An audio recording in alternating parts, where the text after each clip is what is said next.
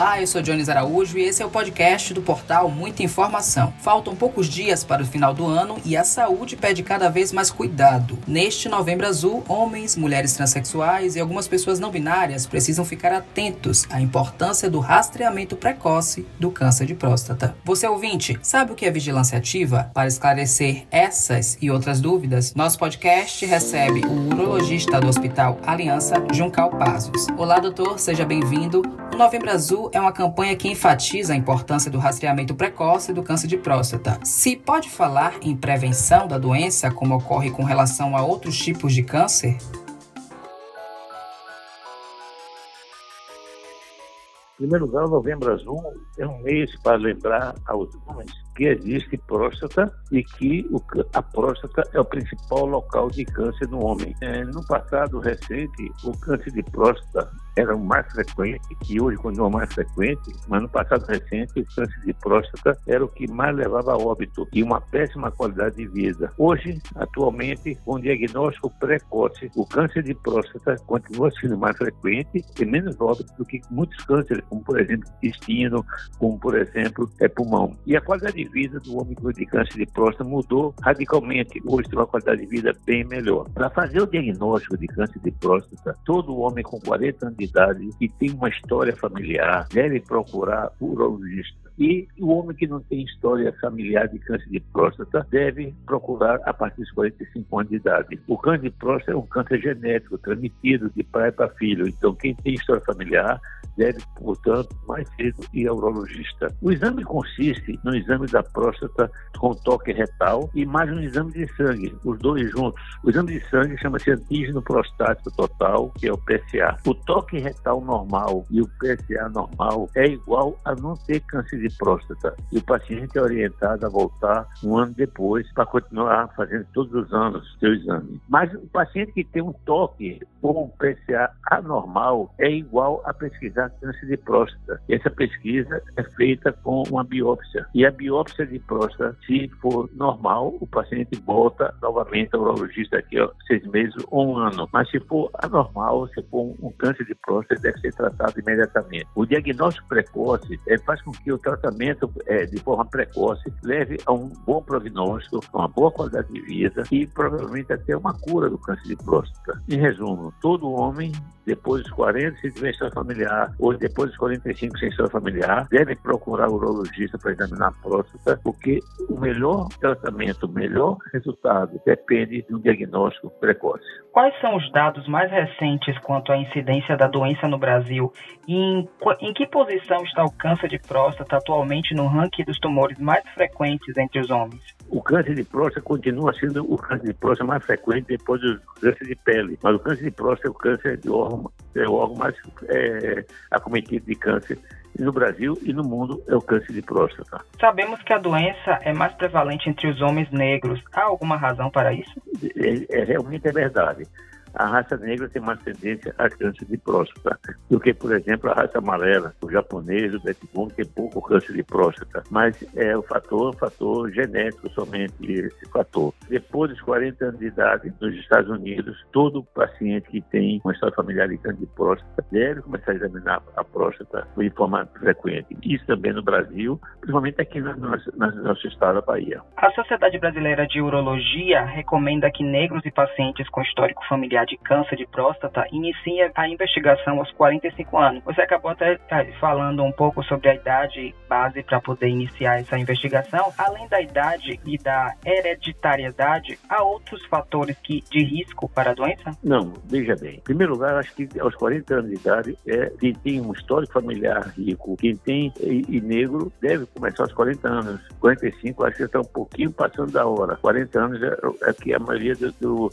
da referência no mundo então os 40 anos de idade deve ser ideal. Mas como evitar câncer de próstata? É uma pergunta que todo mundo faz. É, teoricamente, o câncer de próstata é mais frequente nos homens do sul, do norte dos Estados Unidos do que nos homens do sul, sinal que talvez a presença do sol faça bem a evitar câncer de próstata. Quanto maior a frequência sexual, menor a possibilidade de ter câncer de próstata. Então, um bom remédio. E tem drogas que usadas em laboratórios de animais de experiência mostra em menor incidência de câncer de próstata, como por exemplo o selênio do castanha do Pará. Isso não custa nada quem tem sua familiar comer duas castanhas do Pará por dia. É o licopeno do tomate. Então não custa nada comer muito tomate, mas nada disso é confirmado. O que é confirmado é que o sol provavelmente é um fator que melhora a valência do câncer de próstata e a vida sexual mais intensa também prevalece o menor fator para câncer de próstata. Qual a chance de cura do paciente que é diagnosticado de forma precoce e para quanto cai este índice em casos de descoberta da doença em fase avançada? Em fase avançada, normalmente os pacientes vão a óbito por câncer de próstata. O, o, mas o mais importante não é somente o óbito, é a qualidade de vida que vai ser muito ruim. O diagnóstico precoce, os pacientes têm uma qualidade de vida boa e geralmente não vão a óbito pelo câncer de próstata. Vai a óbito, como todo mundo vai, por outro motivo. Em sua fase inicial, o câncer de próstata é assintomático. Depois,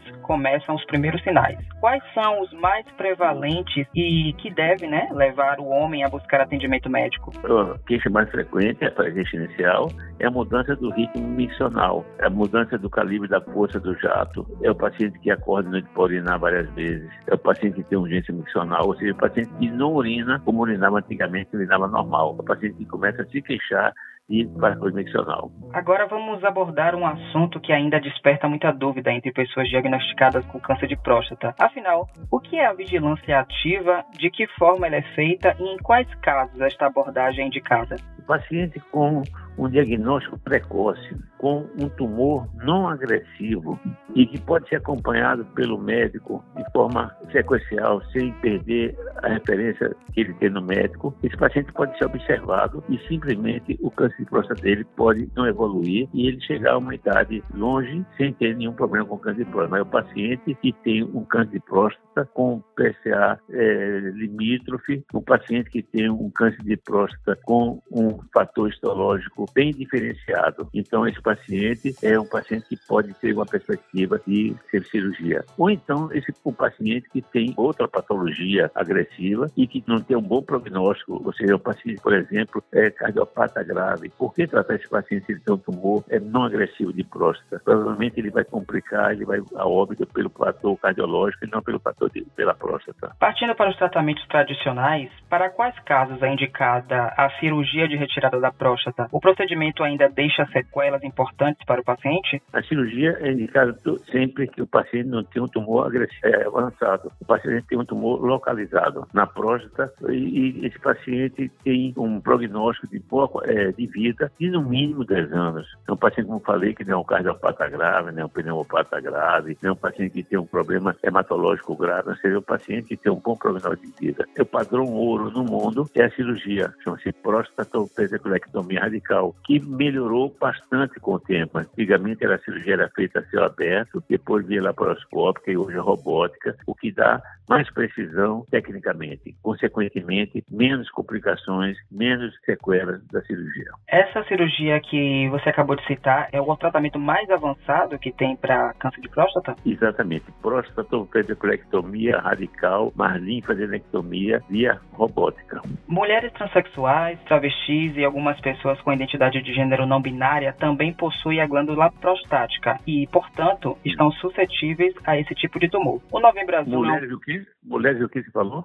Mulheres transexuais, travestis e algumas pessoas com identidade de gênero não binária também possuem a glândula prostática e, portanto, uhum. estão suscetíveis a esse tipo de tumor.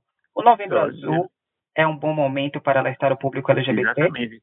Todo mundo que tem próstata deve procurar o seu urologista, todos, sem exceção. Embora o câncer de próstata seja o foco principal do Novembro Azul, a campanha também promove a conscientização para a saúde integral do homem. Pode citar alguns sinais de alerta de que algo não vai bem? Todo homem deve, periodicamente, fazer um uma avaliação cardiológica, é importante. Todo homem deve ser examinado do ponto de vista laboratorial, do ponto de vista radiológico, por exemplo, uma ultrassonografia de abdômen uma vez por ano e exame físico do paciente. Isso é muito importante. Escutar o paciente, se ele tem alguma queixa, em cima dessa queixa, ser estudado o paciente. Qualquer queixa tem que ser, não é somente a próstata, com toda a patologia, deve precocemente ser tratada. Por fim, doutor, o que você diria àqueles homens que ainda se recusam a fazer o exame de toque fundamental para o rastreamento e diagnóstico precoce do câncer de próstata? Felizmente é uma minoria. No passado era uma maioria, hoje é uma minoria. Isso quer dizer que ele está vivendo no meio da minoria, com muito pouca gente em torno dele. Só isso. Obrigado, doutor Juncal Pazos, por ter aceitado o convite e pela pelos esclarecimentos.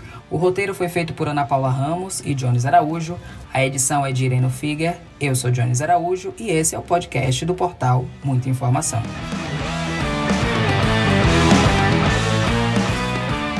Siga a gente nas nossas redes sociais e até o próximo podcast.